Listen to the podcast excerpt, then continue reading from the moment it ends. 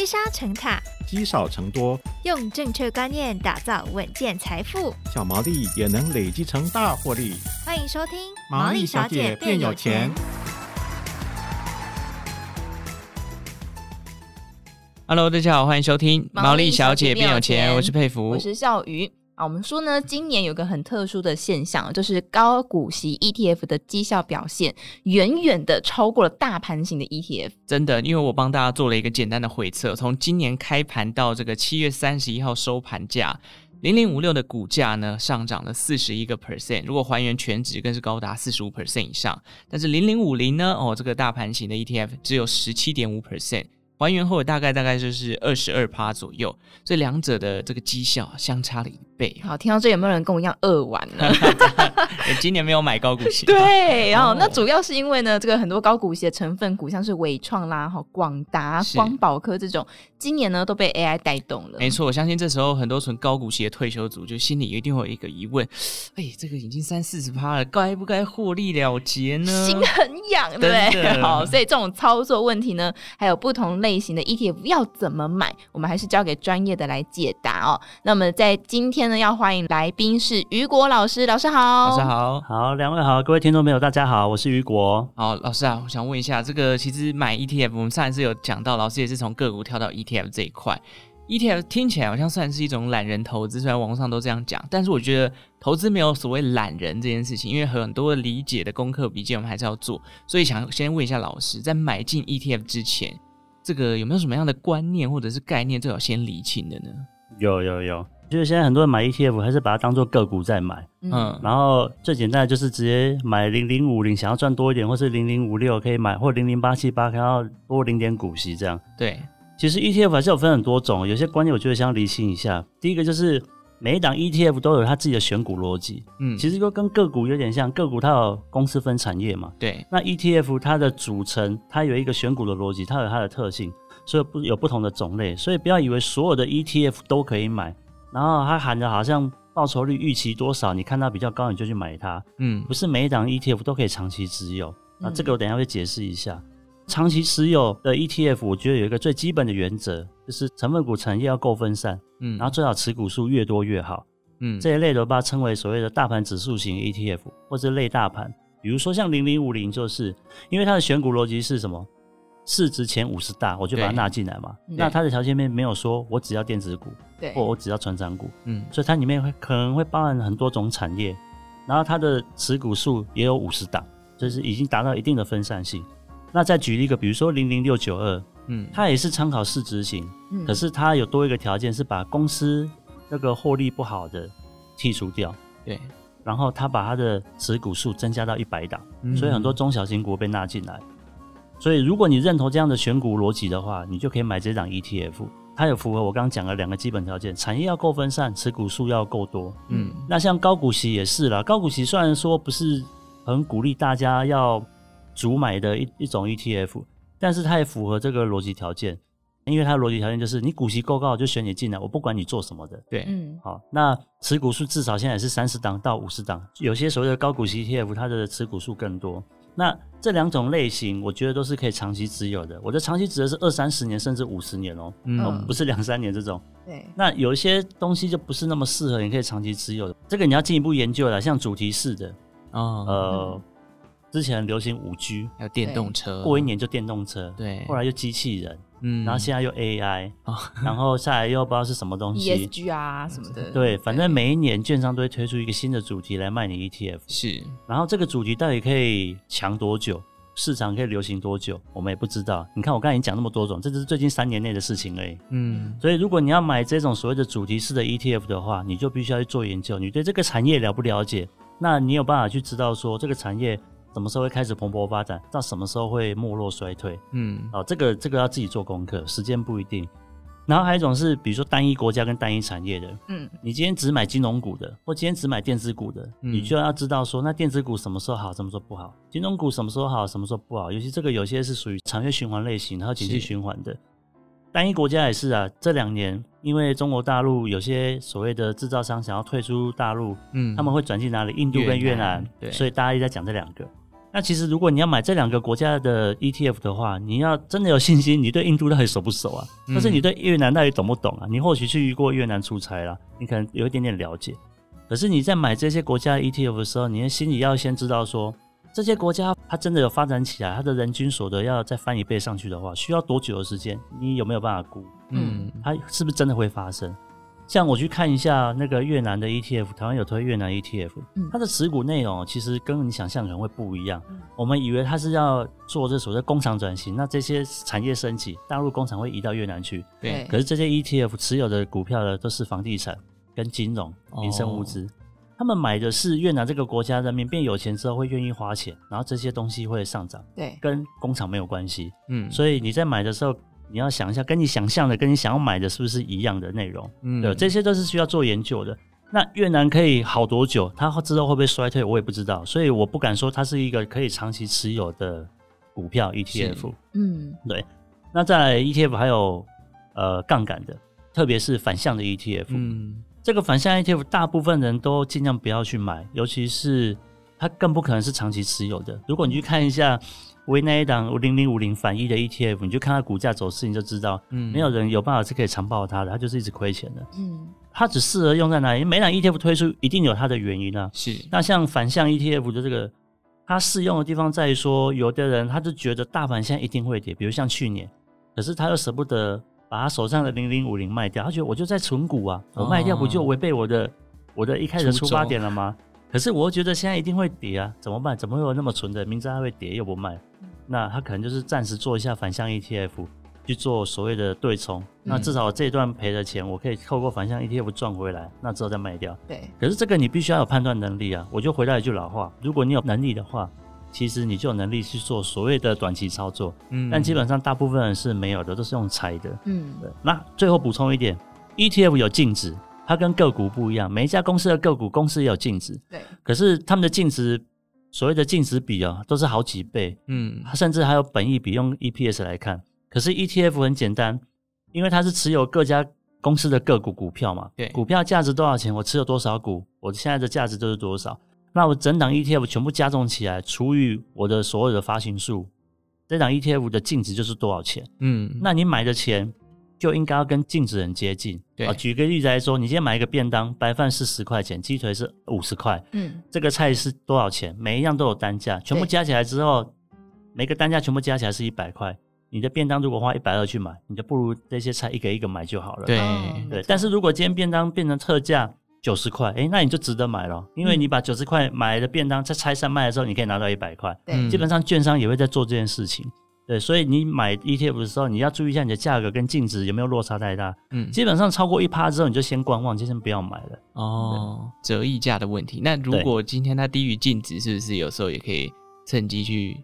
吃点豆腐，对啊，没有错。如果它低于净值的话，你就可以稍微买一下，因为它终究会回归净值的。嗯，是。哎、哦欸，我觉得刚刚这样听了很多啊，大家会发现说，其实要研究的美感还蛮多的。哎，嗯，还不是说就是真的是傻傻就买进去了，对，不对？对。好，但是我们刚刚有提到好几个，有分成主题式的、高股息啊、大盘型这三大类哦。那呃，我们刚刚听了很多，觉得头脑很混，老师直接帮我们配置就好了。就是说，假设今天大家手上有一百万的这个资金好了，那对于这个。四十岁左右的上班族的话呢，老师会怎么样建议大家配置？好，我这边想要给大家一个观念，你的资产怎么配置，跟你现在几岁没有关系。嗯，我我一直强调跟大家强调一个观念是，我的资产要怎么配置呢？其实跟你什么时候要用钱有关，跟你现在几岁没有关系。哦，我知道这个观念怎么来的，因为美国的书都会讲说，我现在四十岁或六十岁，你的股债比例要怎么调整？每每多十岁，你的股票就要少十趴，对不对？嗯，对。但我自己个人认为，其实这样有点可惜，因为其实如果我以什么时候要用钱来看的话，我的持有时间我是蛮明确的。举例来说，我现在四十岁嘛，嗯，那我要退休是六十岁，我还有二十年，那我有这二十年的时间可以面对这个所谓的股市波动，嗯，我会用比较积极的方式，就是我会用股票八成、债券两成的比例长期持有，我不会随着年龄做变化。一直到我要用钱的前三到五年开始做调整。我为什么调整？因为我怕我到真的要用钱的时候，刚好碰到股市大跌。哦。我之前账上的，比如说我现在账上有一千万的，股市一大跌只剩下六百万，哇！但是我还是需要用一千万啊，怎么办？我为了避免这个情况在我真的需要用钱的时候发生，所以我会在即将要用钱的时间前三到五年开始做调整，开始降低股票的比例，增加债券的比例。那每年可能会呃调整十趴，调整十趴，一直到假设我退休的时候，我设定的目标是股票债券是五比五的比例各一半，那我就会用三年的时间把它从八比二降到五比五。嗯，我觉得这会是一个提高获利比较好的方式。要不然，比如说我到五十岁的时候，依照书上的说法，我的股票就只剩五成，债券剩五成，嗯、我的总体资产的报酬率就会比较低。嗯，那到退休的时候又要更低了。那相对而言，你需要准备的本金就要更多，你才有办法准备到够的退休金嘛。嗯，啊，所以所以我的概念是，应该是用用钱的比例。那至于那个持有的时间多久，我刚刚讲的是退休金。嗯，对。那你今天要准备，有可能是小孩的教育费，它也是二十年之后。嗯，你今天有可能是要准备房子投期款，它可能是十年之后。那你就没有办法用那个年龄的方式去算。对，所以很简单，用我刚刚的概念，我十年后要准备的买房的投机款，我就是一样用八比二的方式准备。一直到第七年的时候开始降比例，降到我要买房的前一年，其实你应该就要把你要买房子的头期款的钱全部转到债券去，甚至是转到定存去了。嗯，我千万不要在最后几个月、半年、一年的时间遇到股市大跌，你的房子就没了。哦、你就要，要房子你可以延，对，房子你可以延，可是就是你会觉得很扼腕啊。对，那退休你也可以稍微延个几年，是，可是小孩的教育费是没办法延的。嗯，他高中毕业就是要念大学，你没办法叫他等你三年。所以就是要依照个人的这个需求去做配置，然后随着时间越近，你要把你配置的资金往这个低波动、低风险的产品去做配置，就对。对，没错，尤其在最后一年，最好是移到定存去，不要再放在股市里面冒这个风险了。哦、是，对。那刚才有提到说，就是所谓的呃主题式啊、大盘型高股息，这个要怎么配？嗯。我觉得这个差别在于说，有的人他觉得，比如说我在准备退休金，我可以用零零五零的方式接受高波动，一直累积十年、二十年。那有的人会很害怕这个股市的波动，他会觉得我还是领股息比较安心。嗯，即使我知道所谓的高股息型的 ETF 在整体绩效会比较差，对。可是如果他抱不住的话，绩效再高都没有用。对。哦。那我觉得你至少留一个是你抱得住的。所以，我会把这个分成两类，一个是可以完全百分之百持有零零五零的人，嗯，另外一个是百分之百只能持有零零五五六、零零八七八的人。我觉得两种都可以，因为这两种 ETF 都符合我一开始讲的产业分散跟持股数要够多。是，好，那有些人会常常在这两种犹豫不决，到底该选哪一个呢？我就直接建议他，你不要选，你就两个都各买一半啊，把你的资金切一半，零零五也一半，零零八七八也一半，那你会得到什么效果呢？整体资产会比零零五的少，但是会比零零八七八的多哦，在介于中间值。嗯，但是我的股息还是会领的比零零五零多，我两种都可以获得。对、嗯，那我觉得你先给自己这样的开始，你可能慢慢三五年之后，你有的人会觉得零股息比较好，他就会把资产慢慢往零零八七八去移，那你就变成高股息。比较多嘛，无所谓，因为你要知道结果是什么。对。但有的人突然发现，哇，零零五零赚比较多诶，他自己就把钱移过去了。嗯，这个我不能说是好或不好，因为我觉得每个人一开始其实都不知道自己的风险承受度跟他真的想要的是什么。那如果只买零零五零或零零八七八，只持有一种的话，你比较难直接去做比较。而且你的持股也不一定只有这两档 ETF 啊，高股息你可以分三档，因为大家的选股逻辑不同，成分股其实会有一些落差。嗯那你也不用去赌说哪一种选股逻辑是比较好的，我就干脆三种都买，你就取一个平均值。嗯、对，零零五零也是零零五零零零八五零零零六九二，你也可以三档都持有，反正你就取一个平均值。嗯，对，我觉得这个方式可能会适合大部分人不知道怎么选的时候呢，你就都买就好了。是哦，听起来是大盘型跟高股息型，但老师好像不太会去配置主题型哦。对，我不会去配置主题型，嗯、因为主题型是如果刚刚提到的。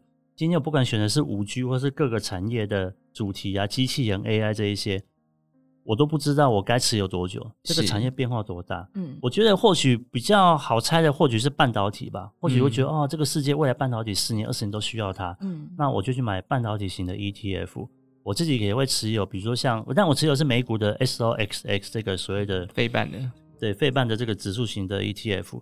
那我也我就觉得十年二十年我不敢看那么久，但是五年到十年应该它不会没落吧？哦，对，就算它没落了，其实半导体公司会被被纳入这个成分股，对，所以还是会涵盖这个。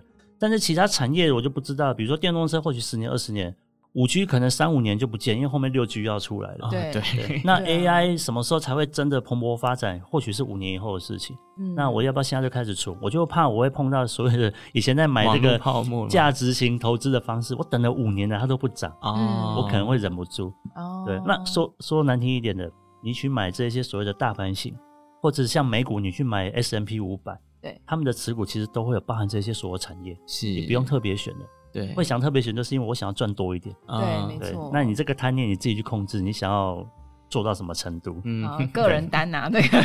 真的，我不敢说这个可以长期拥有。哎、但是比方说，像刚老师我们提到这个一百万的配置哦，虽然说这个零零五六、零零五零哦，你都可以买，不对过我觉得很多人都会遇到一个心魔，就是啊，那现在我现在这个，假设我买两个好了，五十万、五十万，对不对？我像是要一次买呢，还是我要分散买呢？你看人就是有很多烦恼跟纠结。你讲到前半部，我就知道你要问什么了。老师在教，一语道破这样。因为这个很多人在问啊，我的第二本书 ETF 存股里面也有提到这个，嗯我觉得这是大家都会问的问题。对啊，我给大家一个想法，我举例来说哈，我现在手上一百万，对不对？。对，但是我的目标退休金是三千万，嗯，这一百万相对于三千万来讲是一笔小钱。对没错，我现在投进去，就算后面跌了，然后之后过一两年之后又涨回来，其实你差的这一点投资报酬率啊，对三千万来讲很少，嗯没差到哪里去。所以我觉得你直接下就好。那当下心会痛啊。对，大家都会有这个心魔。对啊，然后，但是你不要忘了，你不是只有这一笔一百万啊，你之后每个月都还要定期定额投进去，会一直摊下去。所以一百万这个金额，我认为相对是不大的。嗯但是如果你今天跟我讲是一千万的话，我就要考虑了。嗯，那一千万这金额确实有点大，我会怎么做呢？我会把它分成最多两年，假设一千万，然后分成两年就是二十四个月嘛，我会把它平均分成二十四个月分批投入。我为什么会讲两年呢？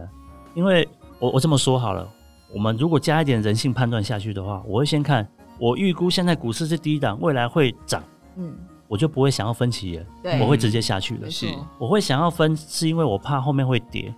那请问你有没有能力预估两年后股市会跌？没办法，我觉得没办法吧，顶多是预估今年好像会跌了，所以你就分批。那一年太短，我你有可能预估错误，我让你分两年，两年之后的事情不要跟我说你预估得到，嗯。嗯对，不可能，对。一年后你预估不了了。那我就把我的资金分散成两年去投入，基本上我觉得已经对我自己的担心有所交代了。嗯。是，确实，股市是在两年我都钱投完之后才跌的话，那你也认了，嗯。你本来就估不到，没有人估到两年后股市会发生什么事情。对，对，所以我觉得建议这样的策略，应该就是可以应付多。如果股今天股市涨，你至少钱也投进去了；如果今天股市跌，我已经摊成两年了，也够了。那后面真的是出乎预料的事情的话，本来就没有预估得到，你就去承担这个风险吧。嗯，那反正我的长期投资时间只要一拉长之后，我这个时候买的涨或跌，其实对你最终的退休金目标的影响真的不会太大，除非你这笔钱真的超大的，比如说你突然拿来一笔几千万的遗产。那你就小心一点哦 所以如果是只有一百万的话，就是对一百万真的是小单笔就钱好了。因为它在三千万面前只有三十分之一，很小了很矮小对，是没错。OK，那老师我知道，就是大家都会讲说 ETF 要用定期定额的方式嘛，当然也有一部分人会觉得是定期不定额，或者是呃不定期不定额都有。可是这个问题我就想问一下老师，就是如果我在不定期不定额的时候，我要怎么样判断？这个买 ETF 的时机点呢？因为大家都想说，啊，我还是要加一点自己人性的判断嘛，不要只是机器人，就是做定期定额以外，我还是有想要有一点自己个人观感的成分在里面。那老师如果是这样的投资人，您会有什么样的建议，是他去判断说，哎，这是一个好的进场时机点呢？好，很好的问题。我想要告诉大家，基本上你根本就没有办法判断进场的时机点什么时候是最好的。如果股市未来会长期一直涨的话，现在就是最好的，嗯，因为你越晚买越贵。对对好，那我给大家建议就是，你不用坚持一定要定期定额，其实不定期不定额或定期不定额都可以。最重点是你有闲钱的时候就买，不用等。嗯我我跟大家解释哦，我今天一笔钱放进去，那我是长期投资二十年，对不对？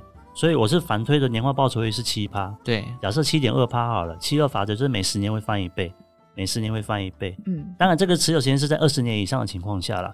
好，我现在放进去的钱，我知道我每十年就会翻一倍，每十年就会翻一倍。那你为什么不早点放？你要等明年才放，嗯你就多拖了一年嘞。好，你会想要判断好的时机点，是因为你想要短期操作。哦，你只要抛弃这个心态之后，你就会发现，就跟放定存一样啊。我今天手上一百万，我要放银行定存，你会选择说我什么时候放定存比较好吗？不会啊因为啊，下一季有可能政府升息，不然我等三个月等升息再放好了。没有必要嘛，你就错过这三个月的利息啦。对，所以一样的概念，你投资股票的时候，如果你要赚这个复利的话，当然是越早越好。那还有一种是有没有比较好的日期，比如说呃一个月里面月初扣款比较好，还是月底扣款比较好？嗯，我觉得真的没有差那么多。嗯，你就差那，因为有时候是月初好，有时候是月底好，你不可能一直换来换去。你看，我们又在加入人性的判断，对，一定要抛弃这个想法。我们没有办法判断，所以我们才用这个方式来操作。既然没办法判断，你就不用去管什么时候是比较好的时机点，越早越好。那我刚刚讲到的是有闲钱的时候，什么叫闲钱？你的生活准备金准备好了。嗯，我举例来讲，我可能要准备六个月的生活准备金。嗯，你一个月的收入是五万块好了，那你就放个三十万在定存，是绝对不能动的。嗯，再来你的户头活存再放个大概十五到二十万左右，因为你有时候大笔支出的时候，你还是要有钱支付嘛，不能动到那一笔。总共就五十万，在这五十万之余，所有的钱大概就是你的闲钱，你可以投资的。嗯，那我刚刚提到说，我的退休金准备的是二十年、三十年之后，你就要有把握，这笔钱只要投进去了，我就是这二三十年不会再去动到它。嗯，包括它所产生的股息、股利，你也都是在投入，不会用到这笔钱。我在近期需要用到的钱呢，一定是从我生活上赚来的钱去做准备的。这样子你就不会盲目的觉得说啊，我现在要用钱了，我要卖股了，现在股市到底好不好？我要不要再过几天再卖之类的，这些情况困扰就不会发生的。所以我觉得你在投资的时候不用刻意等低点，你也不用刻意选日期。你时间长时间资金闲置的报酬率会更低。你钱一直放在那边，你就是错过这些报酬。是。那在我刚刚提到说，不是定期定额一定会比较好。举例来讲，有些人是做业务性质的，或是他是做夜市的，对，他每个月收入是不一定的。对。那我怎么有办法去扣定期定额呢？嗯，我今天比较有把握的可能是说。我每个月有可能是可以多留一万块，多留两万块，或多留三万块。那我就先用定期定额设定一万块就好。嗯，我至少会扣到。对。那在我每个月剩下的钱呢？我今天又一万块超过的一万或两万，我先存起来。我存到一笔钱的时候，也可能是三四个月之后，我手上有五万块了。对。这时候我就所谓的不定期不定额去把它买进，嗯、因为这是我确定的闲钱的。嗯。两种方式同时都可以操作。所以原则是有闲钱就买，但是没有人规定说你一定要每个月都买，绩效会比较好，嗯、或是每三个月买绩效比较好。你也可以所谓的定期定额，不是每个月啊，我的定期是每一季，嗯，这是一种定期。对，那我的定额没有说一定要定额，大家的收入来源就不一样，嗯、包括演艺人员也是，他的收入突然有一百万收入，跟两三个月都没收入。基本上这些方式，我觉得没有一定要怎么做。是，哎、欸，我觉得这方法很好哎，因为刚刚老师说到这些比较薪水比较不固定的人，嗯、因为我以前也会有这个困扰。哦、以前的工作就是会突然一笔奖金进来，哦、然后但以前我没有听过雨果老师的分享，所以我都拿来花掉，没有存起来。对啊，二完没有早点认识雨果老师。不过因为最近就是在暴力升息底下，大家开始会注意到这个债券型的这个 ETF。嗯，那当然就像我们刚刚前面讲到，没有任何一个投资是。懒人投资法嘛，哦，对，所以如果要投资这个债券型的 ETF 的话，老师建议大家说要先具备什么样的观念呢？好，呃，要投资债券 ETF，我建议大家还是先大概了解一下什么叫债券，嗯，你先知道它的基本概念是什么。那我知道会问这个问题的原因，是因为现在大家都在封长债，对、嗯。好，现在大家想要买长债，是因为想要等美国降息嘛？对。那降息可以赚那个价差，股价可以涨回去。那我想要问一下投资人，就是你觉得美国什么时候会降息？大家都预估明年啊，对啊，他讲的准吗？不知道，哎、欸，他已经演了。今年年初的时候，联准会是说今年下半年有望降息，结果已经延到明年了。哦，对，对年底要明年，也有人的说法是是二零二三年不可能降息，最快也要二零二四年的年中以后。呃，每个人的说法跟股票一样，分析师说法都不一样，预估价格也不一样，我们估不到。但我们知道的是。我这笔钱放进去，它就是一个机会成本在那边，有可能这段时间，可能你等的这一两年时间，股票是涨的，嗯，对。那相对有些保守的人，他就觉得，呃，债券比较不会赔钱。我今天很确定的，只要降息，我就可以赚钱。那他不在乎说等多久，有可能是五年哦，美国有可能衰退，那有可能是五年。那你等了这五年的时间，你赚到这个价差，可能平均下来就没有多少了，对对。所以我会建议投资人，因为我自己在做的是所谓的股票跟债券的搭配嘛。那我这边的债券呢，我通常会建议大家用的是中期债券。嗯，所谓的中期债券就是大概它的存续时间是大概是五到七年左右，甚至到十年。为什么会选中期呢？美国债券有分成短、中、长。对，长期债券是二十年以上。那它受到利率的影响非常的大，它的波动很大，它的波动不输股票。你看去年就知道。嗯，那如果你再看二零二零年长债，你看 T、O、T 这一档，它已经跌了百分之五十了，是而且一直都回不去。啊，什么时候回去不知道，大家就在等，希望美国之后降息要降到快零利率的时候，可以涨回以前那个价格。嗯，但这个时间可能会拉非常长。旺夫癌啊！对对，那短债呢？短债它的它的所谓的殖利率啊，它价格不太会波动，因为它已经快到期了。对，到期之后它会用本金赎回嘛。所以基本上价格不太会波动，那它的值利率就会像现在的美国的美金定存一样，很接近这个价格。所以我会觉得你放短债，你要冒价格波动的风险，但是值利率又跟美金定存很接近，那你不如就去放美金定存就好了。我觉得它比较没有那个价值。嗯、是对。那中期债券刚好介于中间，它有一定的波动程度，那值利率也是介于这两者中间，不会太差。那以跟股票相对起来的话，中期债券算是比较保守一点的一种资产，金融资产，嗯、所以呃，我的股票如果有赚钱的时候，我在固定时间执行所谓的资产再平衡，把我股票赚多的部分呢，钱移到债券这边来做比较保守的保留。那当我需要用钱的时候，我刚刚讲到所谓的教育费啦，或者是我要买房子的时候，我再把债券这边的钱呢卖掉，拿去放定存，准备要用钱了。嗯嗯，在美国的一些作家，他们就有长期研究过，如果你要长期持有的话。股票比债券的获利更高，嗯，而且风险更低。你会觉得为什么债券的风险会比股票高？因为你要考量到通货膨胀。没错。当把这点考虑进去的时候，债券可能不会让你赚钱，那你就浪费掉了这你可以投资的时间。是，就跟我一开始浪费掉那十年都没赚钱一样。哦，你知道这十年如果我一开始就采用指数化投资的话，我的资产已经翻一倍了。哦，但因为没有，所以我错过这十年，而且这十年我是拿不回来的。对，时间是回不来的。对，所以债券的情况下，我就建议大家可以。持有债券也应该要持有债券，那我会建议持有所谓的中期债券比较好。你想要持有长债的话，像最近大家很流行的长债的话，我建议你可以少部分持有就好，千万不要放太多的资金到长债里面去，因为你不知道什么时候美国会降息。是 OK，就是就又回到人为判断这一块，如果你没有办法抓准这个事情的话，那还是要做好自己的一个风险控管啦。OK，好，那我想这个还有一个很大的问题，就是我们刚刚最一开始就有问老师，就是。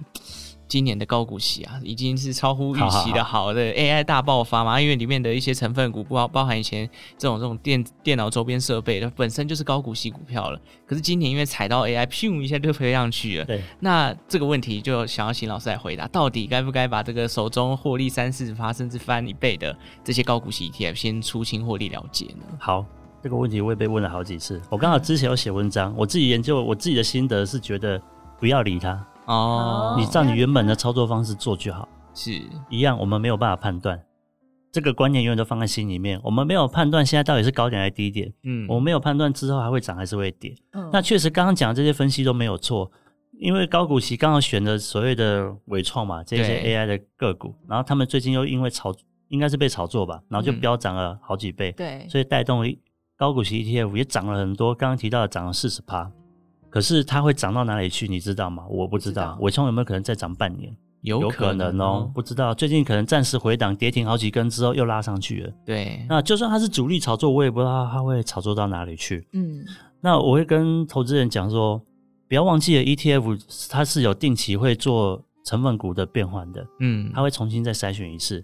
那你看，如果伟创以前曾经在年初的时候，它是属于高股息的个股，它股价飙那么高了。它的股息不可能跟着同步飙那么高，对，所以它之后一定不会是高股息的成分股，所以等到下次换成分股的时候，它一定会被踢掉。对，那现在差别是在于说，伟创到底会在被踢掉之前下跌，还是踢掉之后才下跌？嗯，对不对？如果它这是被踢掉之后才下跌的话，那这一段的价差其实你完全是赚得到的，它本来就是你应该赚的，它并没有涨多。对，但如果它是在之前就下跌的话，对，那你就认了，因为它本来就是超涨，它本来就是不合理的上涨。嗯、你买高股息本来就不是要赚这四十趴的价差，你是要领股息的，对啊。所以我觉得，不管是取决于任何因素啊，都不太是我们现在在判断说高股息 ETF 是不是该要卖了。哦，如果你卖了之后，如果它没有跌回来嘞。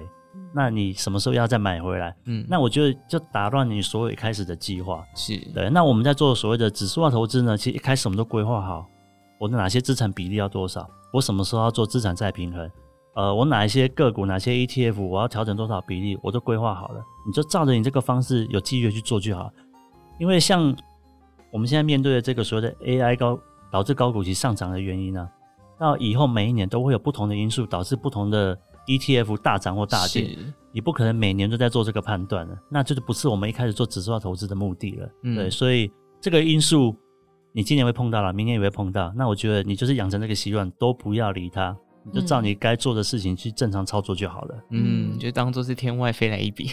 对啊，你有可能赚到哦。嗯，OK，所以哦，我觉得回归就是老师一直在讲的，就是我们这个投资啊，不要依循自己的判断，有时候太相信自己的判断，反而就是会错过一些市场的行情啊。嗯、那最后我想问一下老师，因为刚刚老师有讲到像 TLT 或者是费半啊、标普五百指数的 ETF，其实很多投资人哦，就是在配置台湾的 ETF 之外。在这个如果说我资金可能有限的情况下，老师会建议说我要分散在不同的的投资市场吗？还是说，譬如说我这真的就只有一百万，那我就全部集中火力在台湾的 ETF，就不要再去配置美国的这个部分？老师的想法是什么？我我自己的观点是，我会建议尽量配置美国的，不要只买台湾的。哦、是为什么？为什么？因为我在一开始我就有提到 ETF 要进一步研究的一些东西，比如主题是要做研究。嗯，然后我提到不要投资单一产业跟投资单一国家。然后你只买台湾的股票的话，你就是在投资单一国家，跟投资几乎投资单一产业，因为就是半导体跟电子股，好像有七成都是电子股。是，所以当未来只要半导体电子股不好的时候就不好，当台湾又被大陆封锁的时候，台湾股市可能又受影响。嗯，这就是投资单一国家的风险。那我今天可以透过美股投资全世界。我所谓的美股不是说只投资美国，是透过美股去投资全世界。对。不管是你买 VT 啊、VTI、VXUS 这些代号，我蛮蛮常提到的，书上也有提到。对，你透过这样的方式，即使你是透过台湾的券商去买，你都把你的资产分散到全世界去。所以你看，你投资单一国家，如果你倒霉一点，有人之前去很多年前买的是俄罗斯，哦，俄债，你不就晚了？对对对。那如果你今天买的是某些特定国家，像我刚刚提到的越南，越南这几年外资在炒，真的很好啊。嗯，它有可能明后年它就不炒了，它就下去了。嗯。那你就要承担这样的风险。那我没有办法判断到底哪一个国家未来会好多久。最简单的方法就是全部分散，跟你买 ETF 的概念一样。我不知道哪两个股会好，你就干脆买很多档。我不知道哪一个国家会好，你就干脆买很多国家。那只买个股就是只有单一国家而已。所以我自己的持股是我有七成是在美股，嗯，去投资全世界，蛮、哦、多的。对，那台股也会有。我觉得台股不能说都没有，嗯、你还是要有。为什么？因为我们毕竟还是在用台币，生活在台湾。对，那你买美股就会有美金跟台币的汇差的问题。是，所以我一定会保留一定的金额是在台股。那我当我真的需要用钱的时候呢，呃，我台股我有台币可以用。然后还有一点我觉得很重要的是，将来如果你有需要借款的话，嗯，你要做一些资产证明，嗯、你不要台湾都没钱。哦、那银行他们不会去认付委托这些海外投资的，哦、你至少有股票，你还说难听一点，股票可以拿来做质押。嗯。对，你要做信贷啊，做贷款什么的，我还可以跟银行说，我的资产我这边有几百万在台股里面，是对，这个还可以用。嗯、但你至于多少比例的话，大家可以拿捏一下。那我自己是，我自己七成是比较多啦。嗯，我建议可以考虑至少五成投资在海外去。哎、嗯，那可是因为像刚老师有提到，就是有汇差这件事情。嗯。你知道另外一个纠结就来了，哇，这个对新台币好弱啊，或是台币很强的时候，大家就会有一到各种纠结。所以这像这种汇差怎么办呢？好，我偷打打广告一下。好，我的 ETF 存股这本书里面有一段也是讲到汇差这个问题，很多人会有这样的顾虑。对啊。那我跟大家讲一下，就是短期操作的话，汇差要注意，但是你们也你也没办法猜，汇率比股票更难。嗯。但如果你是长期投资二三十年的话，你就忽略掉汇率的部分吧。为什么？因为假设你是每个月扣款，或者是你每一年换一次美金，其实你每年换一次美金，你的汇率已经分散掉了，成本分散掉了。而且你看哦，你去回推过去四十年，除了呃所谓的很久以前的所谓的那叫什么台湾钱、银卡吧那个年代，嗯，对美金是二十五块，以前更弱势的时候是四十块，可是可能近二十年台币都在二十七块多到三十五块之间，对，政府会控制，央行会控制。那大部分时间都在哪里？三十到三十一块，只有少数时间会冲到那两个极端。所以你长期换汇下来的平均成本就是在三十到三十一块。嗯，所以你可以这样想，呃，你每次都换，就算三十二、三十三，你也要换。为什么？因为你换的钱是去投资美股，美股会给你带来更好的报酬。对，你不要为了那十趴的汇差，你就不敢换。那同样的。如果你今天看到二十七、二十八块的时候，你也可以多换一点。如果你手上真的有闲钱的话，嗯、你多换一点去买美股，确实可以赚到一点这个汇差。嗯、你等到你要换钱回来的时候，呃，你退休后，你也不是整笔钱全部换回台币，对，你也是要用钱的时候美金慢慢换回来，所以你换回来的汇率成本也会是在平均值。嗯，你买的时候是平均值，换回来也是在平均值，所以我觉得你根本就不用担心，除非我今天是突然有一大笔钱拿到一笔奖金，刚好汇率又低，我可以整笔换，嗯，要不然我可能会反过来质疑你一个一件事情，嗯，为什么你手上突然有一百万，你都没有去投资，嗯，你在等更好的美金汇率再换，嗯，那你是不是错过了投资报酬，只为了换到更好的美金？是，这是不对的。欸、有没有觉得这个回答好像刚才有没有听过？万变不离其宗啊。没错，其实你只要长期投资，很多东西你都可以拿到平均值。嗯，你只要拿到平均值，时间拉得够长，你的获利机会就几乎是百分百。这些都是有历史证据可以去推证的。是，然后今天雨果老师讲到很多东西，都是我觉得要抓住一个核心价值，就是当我们投资人。不要把自己当成股神，就是不要真的依循自己的判断去做很多事情。有些事情其实是有迹可循的，长期报酬率啊，或者或者是刚刚老师讲到这个美军的汇率，你把它平均摊提下来，其实都有一个啊脉络可以寻找。然后每次都要进行判断，你判断对了九次，最后一次错了，你还是全部赔掉了。对，这这个事情还是要非常留意哦。那我其实我觉得今天这一集老师也举了很多很多的例子，不管是在 ETF 的配置之上啊，或者是关于债券 ETF 的一些想法，大家可以多听几遍，因为这个用听的方式啊要。马上理解是有一定的困难的，可是如果多听几遍，大家有一个概念在里面呢，相信大家之后在操作上会更如鱼得水哦。好，那今天非常谢谢雨果老师的分享，谢谢啊，谢谢大家。好，感谢大家收听毛衣小姐变有钱哦。如果任何投资理财的问题，也欢迎留言告诉我们，也欢迎加入 Discord 的群组，也记得给我们一个五星的好评哦。那我们下次再见，拜拜，拜拜。